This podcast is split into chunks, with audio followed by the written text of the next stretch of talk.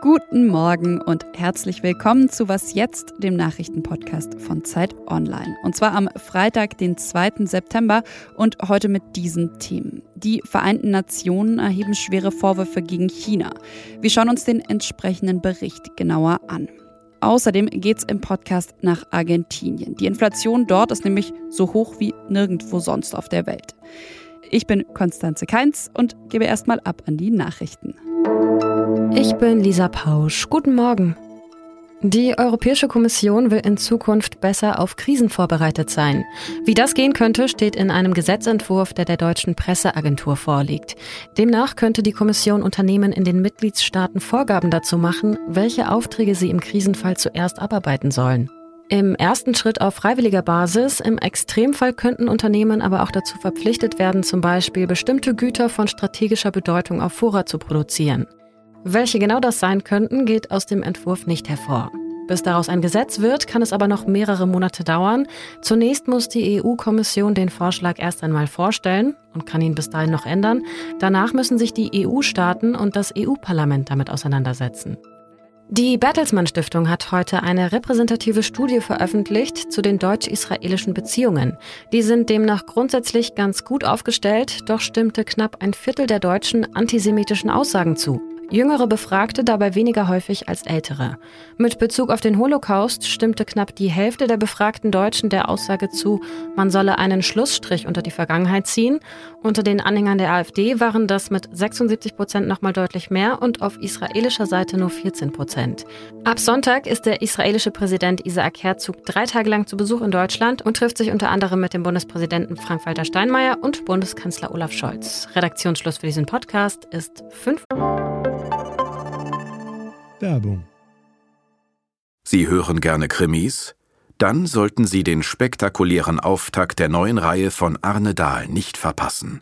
Auf den Spuren angeblicher Klimaaktivisten deckt Ermittlerin Eva Nümann skrupellose Anschläge auf und geht der Frage nach, wo ist die Grenze zwischen dem Kampf um ein berechtigtes Anliegen und Gewalt. Stummer Schrei heißt das Hörbuch, ist erschienen im Hörbuch Hamburg Verlag und wird gelesen von mir, Peter Lonzek. Viel Spaß. Oh.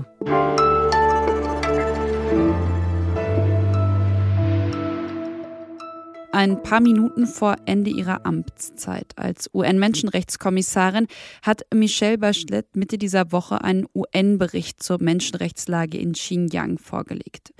49 Seiten ist er lang, er wiegt schwer und er ist auch eine Abrechnung mit der chinesischen Regierung. Die Vorwürfe von Folter und Misshandlung von Uiguren seien glaubhaft, heißt es in dem Bericht. Und weiter, wenn Menschen willkürlich und diskriminierend inhaftiert würden, könnte das Verbrechen gegen die Menschlichkeit darstellen. Marcel Janner vom China Table Professional Briefing hat sich diesen Bericht genauer angeschaut. Hallo Marcel. Hallo Konstanze. Ja, dieser Bericht der Vereinten Nationen, der wurde ja lange erwartet. Jetzt ist er also da. Möglicherweise wurden Verbrechen gegen die Menschlichkeit festgestellt. In jedem Fall ja massive Menschenrechtsverletzungen in China. Hattest du mit sowas gerechnet? Also ehrlich gesagt nicht mehr. Also zumindest nicht in der Amtszeit jetzt von Michelle Bachelet, weil sie in den letzten Monaten immer wieder diesen Bericht dann auch verzögert hat. Und gerade auch nach ihrem Besuch im Mai war sie ja in Xinjiang. Das war ein offizieller Besuch, war keine Untersuchung der UN. Und da hat sie ja in einer Pressekonferenz anschließend sich auch den Sprachgebrauch angeeignet der chinesischen Regierung, hat von Trainings and Vocational Center gesprochen, statt von Internierungslagern, hat von Deradikalisierungsmaßnahmen gesprochen. Das war sehr im Sinne der chinesischen Regierung. Und es war dann schon jetzt eine Überraschung, dass auf einmal so ein Bericht rauskommt. Jetzt wurde ja unter anderem von der US-Regierung, auch von Menschenrechtsorganisationen äh, immer wieder schon gesagt, man wirft China eigentlich noch mehr vor, nämlich Völkermord beziehungsweise eben kulturellen Genozid in dieser Region.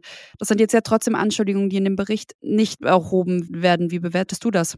Dass dieser Begriff jetzt explizit nicht in diesem Bericht von Michelle Bachelet erwähnt wird oder formuliert wird, Ich glaube, das war zu erwarten. Also selbst Xinjiang-Forscher, die kritisch mit China sind, immer noch sagen, naja, es fehlt der wissenschaftliche Beweis dafür, dass hier wirklich ein Völkermord begangen wird. Das sind ja perfide Mittel, in denen die Geburtenrate gesenkt wird. Das hat der Bericht übrigens auch festgestellt. Und ich glaube, dass man in 500 Jahren unter Historikern sich dann einig sein wird, dass man das dann als Genozid bezeichnet. Das ist nur einer, der sich über viele Jahrzehnte hinschleppt und nicht innerhalb von äh, wenigen Monaten. Jetzt hast du schon gesagt, die Geburtenrate, die gesenkt ist, das so ein Punkt in diesem Bericht. Was sind denn noch Punkte, die dir besonders aufgefallen sind? Dass es einen Lagerbetrieb gibt, beziehungsweise ein Lagersystem, in dem viele Menschen festgehalten werden können dass es Mittel gibt zur Folter, also Menschen gefügig zu machen, durch Tabletten, durch Schlafentzug und natürlich dann auch Dinge zuzugestehen, die sie möglicherweise gar nicht begangen haben. Am Ende des Tages sagen die Chinesen immer, das sei alles im Interesse des ethnischen Friedens. Und dadurch, dass eben halt dieser Bericht das jetzt klar ins Bereich der Fabeln verweist, ist die chinesische Regierung da sicherlich jetzt in Erklärungsnot in Erklärungsnot und hat ja aber auch schon diese Vorwürfe als Lüge zurückgewiesen, wollte ja sogar den Bericht stoppen. Welche Bedeutung kann denn so ein Bericht dennoch haben? Jetzt glaubt die UN offiziell den Opfern. Das heißt natürlich, dass innerhalb der UN-Institutionen jetzt auch die Konfliktlinie zwischen autoritären und demokratischen Staaten noch viel, viel mehr geschärft wird. Das ist ein Systemwettbewerb, in dem wir uns befinden. Und ich glaube, durch diesen Bericht wird uns jetzt deutlich, dass wir einen Grund haben, wirklich genau hinzugucken und sehr vorsichtig zu sein, wenn wir in der Region zusammenarbeiten, wenn wir mit China zusammenarbeiten. Das heißt nicht, dass wir das nicht tun sollen, aber wir müssen wirklich Maßstäbe setzen, an die wir uns selber halten. In unserem eigenen Interesse und natürlich dann auch im Interesse der Uiguren, dass wir das machen. Und eine Analyse zu dem Thema von Marcel Jannat finden Sie auch bei uns auf der Seite. Auf Zeit Online habe ich Ihnen auch nochmal in den Shownotes dieser Folge verlinkt. Vielen, vielen Dank an dich, Marcel. Sehr gerne.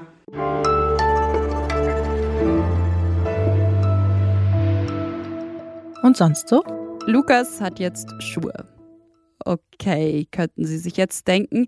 Das ist aber besonders, weil Lukas ein vierjähriger Pinguin ist, der wegen einer Entzündung kaum laufen konnte. Jetzt hat er maßgeschneiderte kleine Gummineoprenschuhe bekommen und kann wieder durch den Zoo in San Diego watscheln. Ja, vielleicht hat Lukas ja schon einen Brillenpinguin-Freudenschrei ausgestoßen. So jedenfalls klingen Brillenpinguine, die eigentlich übrigens rund um Südafrika leben, aber Überfischung und schwindender Lebensraum setzen der Art zu und der Bestand gilt als gefährdet.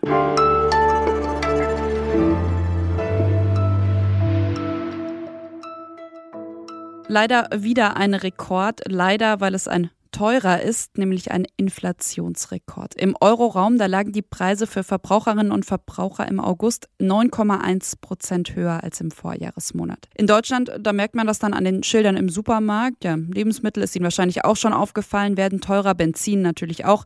Vor allem die Energiepreise sind gestiegen. Laut Statistischem Bundesamt liegt die Inflationsrate in Deutschland bei fast 8 Prozent. Und äh, was uns hier ziemlich hoch, ziemlich viel vorkommt, das ist für Argentinien fast schon ein lächerlich kleiner Wert, muss man sagen.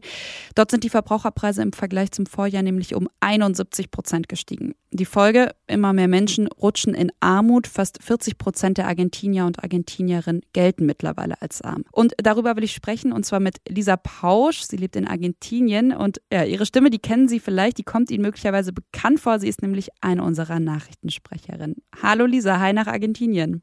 Hi Konstanze. Ich habe es gerade schon gesagt, Argentinien hat eine unglaublich hohe Inflationsrate, belegt sogar Platz 1 der weltweiten Inflationsliste.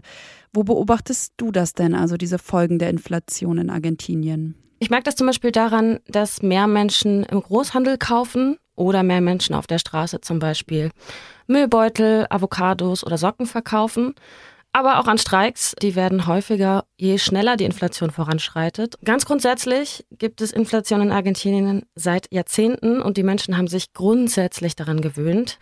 Man muss aber auch sagen, dass die Armutsquote schon seit der Corona-Pandemie höher liegt als noch in den Jahren davor. Jetzt hast du gesagt, die Menschen in Argentinien kennen diese Preissteigerungen schon seit Jahrzehnten. Lass uns doch trotzdem mal auf die Gründe schauen. Ich nehme mal an, das sind andere Gründe als die, die wir in Deutschland jetzt sehen, also der Krieg, Corona etc. Die Energiepreise sind ja auch etwas gestiegen, aber Argentinien hängt nicht so sehr von Importen ab wie Deutschland und hat auch viel eigenes Gas und Öl.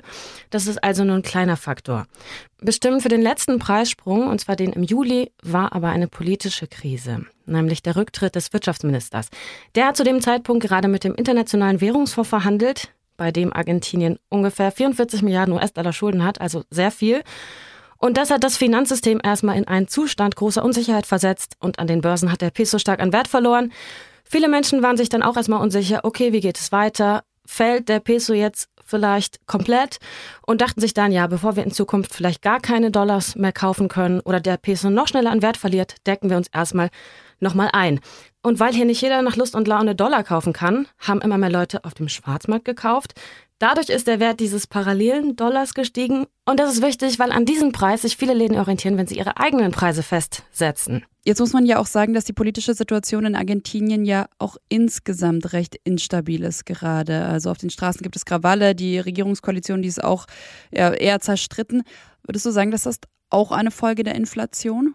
Zur Regierungskrise, die ist vielmehr als eine Folge Teil der Ursache für den letzten Inflationssprung sozusagen. Die linksgerichtete Regierung ist tief zerstritten in der Frage, wie es wirtschaftlich weitergehen soll und wie man rauskommt aus der Krise und ob man mit dem Währungsfonds verhandeln soll oder nicht. Gerade ist der neue Wirtschaftsminister im Amt und der versucht jetzt auch ordentlich zu sparen, ohne dabei die Sozialleistung zu sehr zu kappen, damit es nicht explodiert. Es ist schon angespannt. Seine Maßnahmen sind wahrscheinlich aber auch erstmal ein Pflaster und sollen die Inflation verlangsamen. Alles klar, vielen Dank, Lisa. Sehr gerne. Danke, Konstanze. Und das war's von Was jetzt am Freitagvormittag. Wie immer freuen wir uns, wenn Sie uns schreiben mit Kritik, mit Anregungen, mit Fragen einfach an wasjetzt@zeit.de. Ich, Konstanze Keins, verabschiede mich und wünsche Ihnen schon mal ein schönes Wochenende.